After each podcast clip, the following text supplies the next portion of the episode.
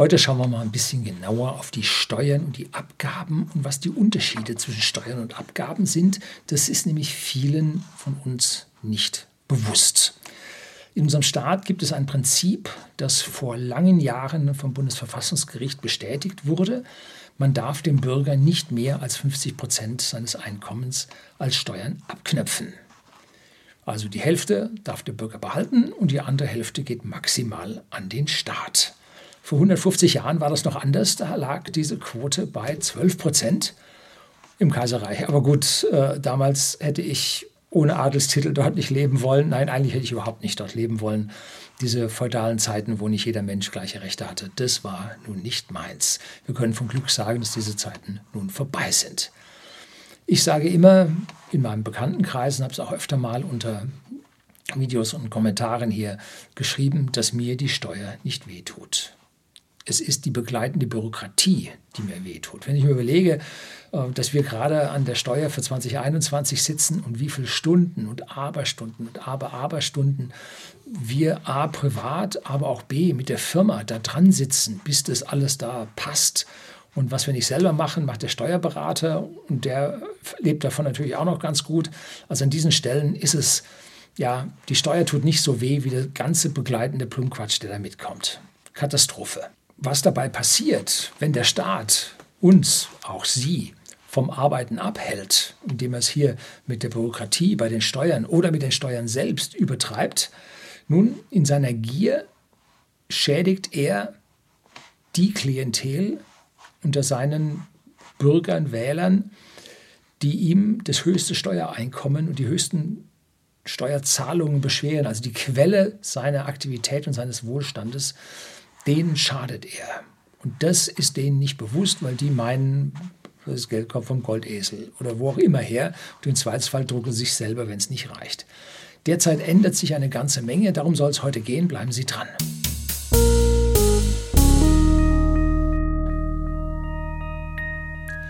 Guten Abend und herzlich willkommen im Unternehmerblog, kurz Unterblog genannt. Begleiten Sie mich auf meinem Lebensweg und lernen Sie die Geheimnisse der Gesellschaft und Wirtschaft kennen, die von Politik und Medien gerne verschwiegen werden. Und in diesem Zusammenhang über das, was ich heute erzähle, ist mein Buch Allgemeinbildung eine sehr schöne Begleitung und kann Ihr Wissen um diese Umstände und die fatalen Auswirkungen dieser Umstände da bereichern. Auf der einen Seite sehen wir die Steuern, die wir zahlen. Auf der anderen Seite gibt es die Abgaben, zu denen wir etwas später kommen. Und wenn jetzt jeder diese Flat Tax, die vor boah, acht, neun, zehn Jahren postuliert wurde, diese Flat Tax von 25 Prozent zahlen würden, dann würde der, der das Doppelte verdient, auch die doppelten Steuern bezahlen. Es wäre also nicht wirklich eine Flat Tax, nein, es wäre eine zunehmende Steuer. Je mehr man verdient, umso mehr zahlt man. Also Flat Tax ist das nicht, das wird nur so genannt. Und je mehr man verdient, umso mehr Steuern bezahlt man. Tatsächlich steigt unser Steuersatz mit dem Mehrverdienst progressiv an, eine progressive Steuer. Und dazu gibt es einen Grundfreibetrag, der steuerfrei bleibt, um es mal deutlich zu sagen. Die unteren Gruppen, die nichts bezahlen, das hat meine vollkommene Zustimmung. Finde ich gut, weil das können die nicht bringen. Das, was unser Staat an Geld ausgibt und Geld braucht, äh, wenn er das prozentual von den schwachen Einkommensgruppen haben wollte, die würden nicht arbeiten. Ne? Das haben die nicht, ne? kann man ihnen nicht nehmen. Die Oberen zahlen dagegen fast alles. Ne? Es wird immer gesagt, ja, die oberen 10% besitzen 90% von allem. Nein, die oberen 10% besitzen ungefähr 50% habe ich letztlich im Bericht von der Credit Suisse gelesen. Aber äh, die oberen 10 Prozent bezahlen aber auch sowas wie 80 Prozent der Steuern oder sowas. Ne? Also darauf sollte man sich auch bewusst sein darüber. Und das finde ich nicht so gut. Ja, nicht, weil ich dazugehöre. Ähm, wie gesagt, ich zahle meine Steuern ohne Murren.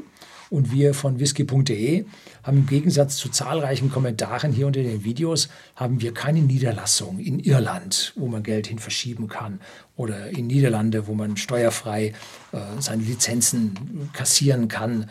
Äh, haben wir nicht. Wir haben auch keine dubiosen Firmen, zwischen denen wir Gelder verschieben können, Leasingverträge oder sonst irgendwelche Dinge. Nein, ähm, wir haben Einkaufspreise, unsere Kosten, unsere Verkaufserlöse, was dazwischen rauskommt, ist, nennt sich Gewinn und wird versteuert. Punkt. So, also da sind wir so transparent mit unserem einfachen Geschäftsmodell im Versenden von hochwertigen Whisky an privaten Endkunden, da ist nichts, ne? Da kann man nichts machen. So, vielleicht könnte man was machen, aber wir machen es nicht, ne? weil ich das auch falsch fände. Und dann gibt es natürlich hier noch eine hochgradige Ungerechtigkeit. Was wir bei uns an Lager aufgebaut haben, das mussten wir aus unserem Netto, also aus unserem versteuerten Geld, mussten wir das Lager aufbauen. Warum? Weil wir eine Personengesellschaft sind und keine Kapitalgesellschaft. In der Personengesellschaft ist das eingelegte Kapital immer voll versteuert. Es gibt ganz kleine Ausnahmen, so Ansparinvestitionen und so. Da kann man dann die Sache steuerlich ein bisschen positiver fahren, aber nicht wirklich. Ne? Kann man vergessen. So, das ist die Seite der Einkommensteuer und die Leistungsfähigen zahlen um so viel mehr wie die, die nicht so leistungsfähig sind. Soweit okay. Nun kommen wir zu den Kosten der Bevölkerung, die neben diesen Steuern auch noch anfallen. Und wer Dinge in der Gemeinschaft verwendet, sollte für diese Dinge, die er in der Gemeinschaft verwendet, auch bezahlen. Zum Beispiel eine Straßenbenutzungsgebühr, nennt sich Kfz-Steuer. Große, starke Autos zahlen viel, man nimmt an, die werden von Reichen gefahren, und schwache zahlen entsprechend wenig. Und hier lässt sich fragen, ob die Staffelung überhaupt gerecht ist, weil wir ja damit eigentlich die Abnutzung der Straßen, die Blockierung der Straßen besteuern wollen. Und wenn wir uns einen LKW ansehen, der da über die Straße fährt mit seinen 40 Tonnen, der hat nach einer Studie, die ich gelesen habe, ungefähr 250-fache des Straßenverschleißes oder verursacht der als ein Pkw. Und ein stärkeres Auto zahlt jetzt nicht, wenn es doppelt so viel Leistung hat, doppelt so viel Steuern, nein, zahlt mehr. Ne? Also es geht da hübsch nach oben rauf. Und ob hier die Benutzung fair in Sachen Steuer ist, weiß ich nicht, ob da hier nicht doch wieder eine soziale Komponente mit drin steckt. Die große Spreizung zwischen dem Steuern bekommen und Steuerzahlen wird auch hier wieder deutlich. Die Leistungsfähigen sollen wieder mehr bezahlen. Und die Sozialversicherung, bei der Krankenversicherung, zahlt der Besserverdienende schon wieder deutlich mehr als der Normalverdienende weil er eben wieder mit Prozenten zur Kasse gebeten wird und nicht mit einem Fixbetrag. Und wenn man jetzt mal solche Sachen wie die Whitehall-Studie in Großbritannien sich anschaut, wo man bei den Bediensteten der, des Staatsapparates sich geguckt hat, wie die Leute krank werden und so, dann sieht man, dass je wohlhabender oder je mehr die Leute verdienen, umso weniger werden sie krank. Umso mehr zahlen sie aber bei uns auch Krankenversicherungen. Das heißt auch hier wieder eine überproportionale Geschichte. Nicht nur, dass sie jetzt vom Prozentsatz identisch bleiben und bei doppeltem Einkommen doppelte Krankenversicherung bezahlen. Nein, äh, sie gehen auch seltener zum Arzt. Gut, Bildung haben oder die Leute, die Bildung haben, in der Regel höheres Einkommen und werden in der Regel weniger krank, weil sie diese Bildung haben und sich vor schlechten Dingen äh, mental besser schützen können. Tjo, was ist mit dem Strom? Nun, hier zahlt der den Strom, der ihn verbraucht. Genauso viel wie alle anderen auch. Das halte ich für gerecht. Ne? Und damit hat man auch die Steuerung, wenn man den Stromverbrauch senken will, dass hier der entsprechende, die große Masse sich halt hier Geld sparen kann, wenn sie weniger verbraucht. Und auch die EEG-Umlage von 6,5 Cent pro Kilowattstunde, ich glaube, das war der Betrag in der Vergangenheit, äh, an der wird auch gerade rumgeschraubt und rumgedoktert, äh, traf die Verbraucher alle gleichmäßig. Mal von der Industrie, jetzt ganz abgesehen, betrachte ich hier nun gar nicht, was mit äh, Industrie und Gewerbe ist, sondern wir gucken hier auf die Bürger. Genauso ist es beim Rundfunkbeitrag. Bei den Bürgern zahlen alle Haushalte gleich. Hm? Gut, kleine Abweichung zu den Firmen. Firmen wie whisky.de, der Versender hochwertigen Whiskys an privaten Endkunden in Deutschland und Österreich, wir zahlen überproportional viel. Für alle unsere Mitarbeiter müssen wir da zahlen, obwohl bei uns verboten ist, hier äh, Medien zu konsumieren. Ne? Und die Konzerne für ihre Tausender Mitarbeiter kriegen einen mächtigen Abschlag und die stellen dann zur Fußball-Weltmeisterschaft ans Band noch ihre großen Bildschirme. So, also die einen nutzen und kriegen riesen Abschlag und die anderen nutzen nicht und zahlen sogar noch mehr. Ja, schlimm. Als Bürger muss man sich ausweisen können. Entweder mit Personalausweis oder mit Pass. Und beide kosten Geld. Nun kann man sagen, ein Pass braucht nur der, der weiter weg will. Und das ist eine freiwillige Sache. Muss er halt das Geld dafür ausgeben, wenn er auf Urlaub fliegen will. Wenn er fürs Unternehmen wegfliegen will, ist das eine Sache, äh, die der Arbeitgeber eigentlich unterstützen sollte. Aber weshalb soll der Bürger für ein Perso, mit dem er sich ausweisen muss, weshalb soll er für das bezahlen? Das gehört zu den Kernaufgaben des Staates. Kommt er mit seinen Steuern nicht aus? Nein, natürlich nicht. Ne? Und deshalb werden Gebühren erhoben, wo man nur kann. Ne? Man musste, wurde irgendwann aufgefordert, man musste seinen Führerschein wechseln, wenn man so einen ganz alten grauen Lappen wie ich hatte. Und den musste man bezahlen. Hm? Ja? Auf einmal. Ne? Unsere Rot-Grünen sind mittlerweile auch an der EEG-Umlage am Rumdoktern. Die EEG-Umlage ist ja eine Sache, die eine schlechte Technologie für 20 Jahre fördert. Man sollte eine Entwicklung fördern, nicht den Betrieb.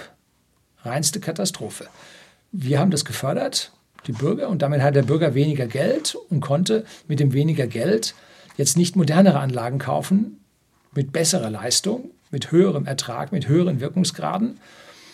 Es gab auch kein Geld in der Bevölkerung, äh, um hier jetzt große Firmen zu finanzieren, um hier die Entwicklung bei uns weiterzutreiben. Nein, das alles passierte in Asien und heute sind wir zu 100 Prozent von Asien, na, zu 95, 98 Prozent von Asien abhängig. Ein bisschen was bei uns gibt es immerhin. Ne? Alles, was damals war, SolarWorld und Co., alles in Bach runtergegangen, weil man schlechte Technologie auf lange, lange Jahre gefördert hat und damit die Unternehmen überhaupt keinen Druck hatten, irgendetwas zu verbessern. Wir konnten sagen, ich bleibe so, wie ich bin und kassiere das Geld und alles ist gut. Ne? Und als dann die Sache schlechter wurde, als die Konkurrenz aus dem Ausland kam, hat man erst Mindestpreise eingeführt. Oh, ein ganz dickes sozialistisches Ding. Und dann hat man die Firmen runtergefahren, weil man nicht konkurrieren konnte und hatte sein Vermögen gemacht und alles war gut. Ne? Ja, nicht für uns, für die. Jetzt soll diese EEG-Umlage auf die Steuern umgelegt werden. Das heißt, weg von der Nutznießer von dieser EEG-Umlage, so man nun eine CO2-Begrenzung als sinnvoll ansieht, Nutznießer, wären dafür im Prinzip äh, die Leute, äh, die da bei uns alle leben. Und deshalb sollten auch die alle dafür zahlen. Nun ändert sich das aber so, dass jetzt nicht alle zahlen, die Strom verbrauchen, sondern es zahlen wieder nur die Besserverdienenden, wenn man das auf die Steuer umlegt. Ne? Dass die Steuer also für diese EEG-Umlage ebenfalls noch aufkommt. Es hat eine positive Sache. Die EEG-Umlage wird ja neben diesen ganzen Firmen, die da Subventionen zocken, ähm, werden die ja von den wohlhabenden und besser verdienenden mit den Photovoltaikzellen auf ihren Dächern generiert. Ähm, und da zahlen nun die besser verdienenden über ihre Steuer tatsächlich für das, was sie an Subventionen auf ihrem Dach bekommen. Also da ist es ein bisschen, äh, sagen wir mal, verursachergerechter geworden. Dann schauen wir mal den Rundfunkbeitrag an, den wir haben, ehemals GEZ. Und auch da geht es derzeit in die falsche Richtung. Rot-Grün hat gemerkt, dass dieses Geld den Menschen tatsächlich in den Taschen wehtut. Ne? beziehungsweise das fehlende Geld in den Taschen wehtut. Und der Protest gegen das öffentlich-rechtliche Pay-TV, wir zahlen jeden Monat dafür, wird immer stärker und die Bevölkerung spürt es, vor allem wenn jetzt das Geld knapper wird und jeden Monat hier abgebucht wird. Das ist unangenehm. Ne? Und man will wohl die Bürger nicht weiter kriminalisieren. Da gab es einen Herrn Georg Thiel, der hat sich der Zahlung widersetzt und wurde dann vom Westdeutschen Rundfunk eingeknastet für 181 Tage. So, das war als abschreckendes Beispiel gedacht und hat allerdings zum Gegenteil geführt, dass sich der Protest in der Bevölkerung gegen diese Übergriffigkeit von diesen ja, hochwohlgeborenen, übelst apanagierten, apanierten, ausgehaltenen Führungsschicht in diesen Sendern ja, sich über den Einzelnen dann entlädt und sogar im Freiheitsentzug endet. Und das kam jetzt nicht so gut. Ne? Also da haben sich viele Gegner aufgebaut und die suchen permanent Abrechnungsleute, ja, die da Bargeld, was per Säckchen eingeschickt wird, zählen müssen, äh, die Briefe äh, und die Rechnungen äh, ausstellen müssen und so weiter. Konnte man bei dem Rundfunkbeitragsstelle, konnte man da ganz schöne Stellenanzeigen in der Vergangenheit sehen. Also das macht den Mühe, das kostet mehr Geld und bringt Druck auf das ganze System. Und da merkt man das jetzt. Und nun denken die Ersten drüber nach, machen wir noch ein Stückchen weiter. Und dass dieses öffentlich-rechtliche Pay-TV es nicht immer gut mit ihnen meint, hat nun auch eine größere Anzahl an Personen bei uns gemerkt in den letzten 24 Jahren und hat diese Sender, diese öffentlich-rechtlichen Sender, dann auch als Propagandasender bezeichnet, weil sie jetzt nicht die Finger in die Wunde bei der Politik legten, sondern das, was die Politik sagte, eins zu eins in der Bevölkerung verbreitete. Also der Journalist, der, ja, wie soll ich es ausdrücken, der Journalist, der nicht mit der Politik im Clinch liegt, betreibt Propaganda. So hat es mal einer tituliert. Gut, also Journalismus muss überwachen und nicht Sprachrohr der Politik sein. Ne? Also das soll damit mal ausgedrückt sein. So, und das hat die Bevölkerung dann an den anderen Stellen auch drüber nachgedacht. Und in Frankreich hat das der Präsident Macron mittlerweile schon gemerkt. Und er denkt in Frankreich nun über die Abschaffung des Rundfunksbeitrags nach. Das wurde in allen deutschen Medien verschwiegen, bis auf eines. Und das war die Frankfurter Allgemeine Zeitung. Ich versuche mal, vielleicht ist der Artikel ja noch da, dann gebe ich Ihnen die Show Notes, falls der tatsächlich noch da ist. Na? Großbritannien hat man auch schon drüber nachgedacht. Und was bedeutet denn die Abschaffung? Es ist ja nicht so, dass man jetzt die Sender zumacht und die Leute alle nach Hause schickt. nee, die bleiben da alle hocken und ihre Pensionsansprüche haben sie auch. Oder ihre Rentenansprüche oder Versorgungsansprüche behalten sie alle auch wo ein Großteil der Beiträge jetzt reinfließt. Nee, sondern diese Mittel werden dann aus dem Staatshaushalt aufgebracht. Hm? So, das heißt Steuern. Das heißt, hier zahlen wieder die Besserverdienenden, weil sie es sich leisten können, die Frage ist, wie lange noch, dann für diesen öffentlich-rechtlichen Rundfunk und die Schwächeren in der Bevölkerung werden an dieser Stelle entlastet. Wir werden weniger Bürokratie sehen, anfangs, bis der Staat das dann wieder hochtreibt und alles zu einem riesigen Bürokratiemonster macht und das Geld dann aus den verschiedenen Länderhaushalten ah, und so dann wieder verteilen muss und so wird eine wilde Geschichte. Äh, die werden sich um die Töpfe streiten müssen und das ist vom Prinzip her gut so. Und äh, da muss man dann gucken, Obersticht unter, wer da mit wem dann nun in Clinch geht und wer da nun gewinnen wird und nicht. So, feststellen möchte ich, unsere Steuereinnahmen sind auf der Spitze. Wir haben die höchsten Steuern und Abgaben der Welt, hat letztlich die Zeitung Die Welt, letztes Jahr glaube ich war es, getitelt, Hurra, wir sind Weltmeister in Steuern und Abgaben. Aber die Politik muss sich hin und wieder auch mal mit dem zweiten Platz zufrieden geben, weil dann wie Belgien die war, äh, dann den Titel bekommen hat. Aber nicht, weil wir weniger, sondern weil die anderen noch schneller erhöht haben, als wir das erhöht haben. Also bei uns geht es hurtig nach oben.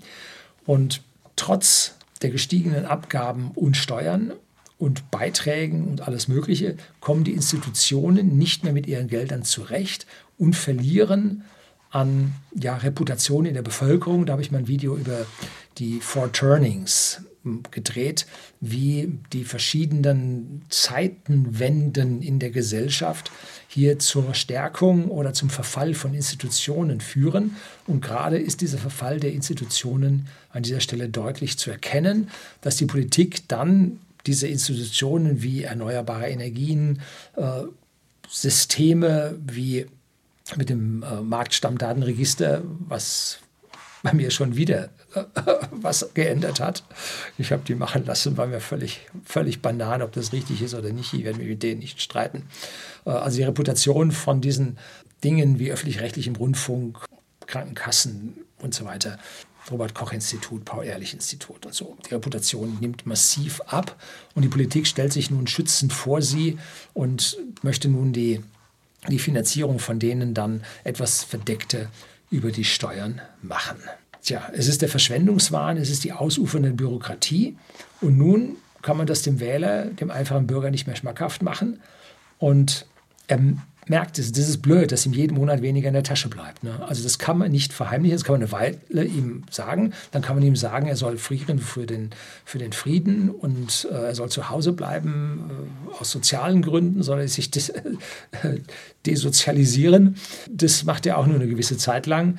Und dann kann man den bösen Unternehmen den schwarzen Peter anhängen, dass sie die Preise treiben, aber nicht beliebig lange. Der Bürger merkt, wie die Chaostruppen regieren und ihnen gleichzeitig immer weniger in der Tasche bleibt. Das ist langsam Fakt und die Leute merken das. Wie kann man weitermachen? Das ist ja eigentlich die Frage. Ne? Zuallererst muss man den Bürger entlasten. Natürlich nicht mit diesem populistischen Unsinn wie dem 9-Euro-Ticket, dem Tankrabatt, der Energiepreispauschale, habe ich ein extra Video drüber gedreht, finden Sie unten in der Beschreibung. War ziemlicher populistischer, kurzes Strohfeuer und hat an den eigentlichen Problemen nun gar nichts geändert. Das Geld ist nach wenigen Monaten verkonsumiert und das Problem ist nicht gelöst, muss man sich ganz klar darüber sein. Und um den Chefredakteur der NZZ hier zu zitieren, den Herrn Erik Gürier, Populismus ist das Diktat des Augenblicks. Die stehen unter Druck und müssen was tun. Was machen sie? So, das ist Populismus. Aktuell werden so viele Ausgaben wie nur irgend möglich in den Staatshaushalt hineingenommen und das heißt letzten Endes durch Steuern finanziert und im letzten Endes damit durch Schulden finanziert. Und damit kann es niemals eine Steuersenkung für den Mittelstand, aka besser verdienende, kann es niemals geben. Rot und Grüne zeigen an dieser Stelle die Fratze des Sozialismus. Ja, mehr, mehr, den muss man es nehmen. Ne? Gutes zulasten Dritter zu machen, und dabei die Allgemeinheit durch Staatswirtschaft, Dirigismus, Planwirtschaft ärmer zu machen, kann nicht die Lösung sein. Und genau das ist das, was aktuell passiert. Ne? Überall thronen die Politiker mit fürstlichen Einkommen und ihren Pensionen, auf die sie Anspruch bekommen oder schon haben, und denken sich jeden Tag was Neues aus. Zum Beispiel Maximalpreise für Mieten oder jetzt Maximalpreise für Öl. Das hat der Habeck gesagt. Ne? Das ist Vorbote des Kommunismus und des Staatsversagens. Wenn einem Politiker nichts mehr anderes einfällt, als Maximalpreise per Order der Mufti von oben weg zu vergeben, dann zeigt das, dass sie keine Optionen mehr haben und dass sie keine Intelligenz mehr besitzen, um hier die wahren Probleme tatsächlich zu lösen. Wie war es das letzte Mal, als wir solche staatlichen Maximalpreise oder festgelegten Preise hatten? Zum Beispiel für Essensmarken. Ne? Für Nahrung kriegt man nur auf Essensmarken, gab es keinen Preis für. Dafür gab es dann auch leere Schaufenster, da gab es dann an vielen Stellen tatsächlich auch Hunger, dann gab es Arbeitslosigkeit, ja, und das alles führte letzten Endes dann zu einem unsäglichen Massensterben, ja, an dem die Politik schuld war, die sehr populistisch an dieser Stelle regiert hat.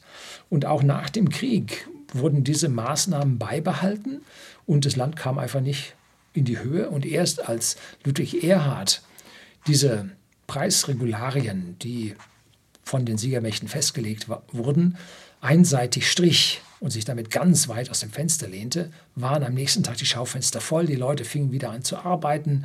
Die sahen, dass für ihre Arbeit was Positives rumkam. Zwar ist ganz wenig, aber es kam wenigstens was rum. Ne? Und das Wichtige ist, mit jedem Mal kam ein bisschen mehr rum. Und dann, wop, zieht die Sache los. Ne? Das ist das, diese selbstverstärkenden Effekte, wenn man die Freiheit des Marktes hat. Sämtliche Staatswirtschaft kann den Fleiß einer Bevölkerung niemals aktivieren. Immer mehr Steuern kann den Fleiß der Bevölkerung nicht aktivieren. Man darf dem Ochsen, der da drischt, nicht das Maul verbinden. Das wissen wir seit 2000 Jahren. Ne? Was ist die einzige Chance für unsere Regierung? Hm? Die Inflation weiterlaufen zu lassen, damit die Staat, die Schulden des Staates, die Staaten des Schuldes, nein, die Schulden des Staates weniger werden und gleichzeitig schiebt es die Verdiener, die natürlich mit Lohnsteigerungen hier ausgeglichen werden, zum kleinen Teil über die kalte Progression drehe ich demnächst auch noch ein Video, äh, schiebt es die immer weiter in die kalte Progression hinein, zu höheren Steuersätzen, zu höheren Abgaben und zu weniger, was ihm überbleibt. Und nee, abwarten was unsere Politik macht und ein bisschen Feuer hier und da tottreten, ein bisschen Populismus, wird nichts bringen. Der Zug braust ohne Bremse immer schneller Richtung Abgrund, weil die Randbedingungen komplett falsch eingestellt sind. Und die Derwische, tanzen feiernd um sich selbst, mit sich selbst im Salonwagen, während die Bürger von der ersten Klasse in die zweite Klasse umziehen. Und die ersten Waggons der dritten Holzklasse werden auch schon angehängt. Ne? Was sind denn die Lösungen? Herr Rühing, Sie schimpfen immer, müssen aber Lösungen sagen. Nun, die Lösungen sind sehr, sehr einfach und sind seit Jahrhunderten, 150 Jahren bekannt. Erstens, weniger Staat. Mehr Staat führt immer ins Verderben. Weniger Staat bringt die Kraft der Bürger hervor. Weniger Schulden. Schulden bedeuten ja, Gelder wegzuschieben, Gelder aus dem Gehirn rauszuziehen, Schulden gemacht. Jetzt geht es weiter, machen wir was anderes ab, Schulden gemacht, machen wir jetzt was anderes. So. Aber die Schulden werden sie nicht verlassen, die werden sie behalten. Ne? Und so wie der Private mit seinen Schulden irgendwann den Kuckuck einholt und dann die Privatinsolvenz wartet, kann auch der Staat sich davor nicht schützen. Einige träumen von der modernen Märchentheorie, ist die Modern Money, Monetary Theory. Äh, die wird aber nicht funktionieren. Zumindest ist das meine feste Vorstellung von dem, was ich von Wirtschaft gelernt habe. Und ob hier so einige progressive Volkswirtschaftler damit durchkommen werden, ich habe an dieser Stelle meine Zweifel. Was brauchen wir noch? Steigende Zentralbankzinssätze. Sparen, also die Konzentration auf die Zukunft im Gegensatz zum sofortigen Konsumieren auf die Konzentration auf die Zukunft muss sich wieder lohnen. Wer den Zins wegnimmt, nimmt den Menschen die Zukunft weg und sagt sofort konsumieren. Ne? Tanzte Derwische, ne? als gäbe es keinen Morgen. Das ist wichtig, führt natürlich dazu, dass die Unternehmen mit den sehr großen Schulden langsam aber sicher die Fahnen strecken müssen Deshalb sollte man nicht zu heftig erhöhen, dass diese Unternehmen sich schrumpfen können und nicht so auf einen Schlag alle kaputt gehen. Bedeutet auch, dass in den Südländern der EU, den sogenannten Rotweinländern, dass bei denen die Schulden auch, Schulden auch langsam anstehen, weil die können die Riesenschulden dann mit dem Zins auch nicht mehr wirklich bezahlen. Also auch hier langsam, dass sie sich daran gewöhnen können. Und diese langsamen Zinserhöhungen hätte man schon vor vier, fünf Jahren beginnen müssen. Da hätte man die Sache noch retten können. Jetzt schaut es nicht mehr so gut aus, als ob man das jemals noch hinbekommen könnte.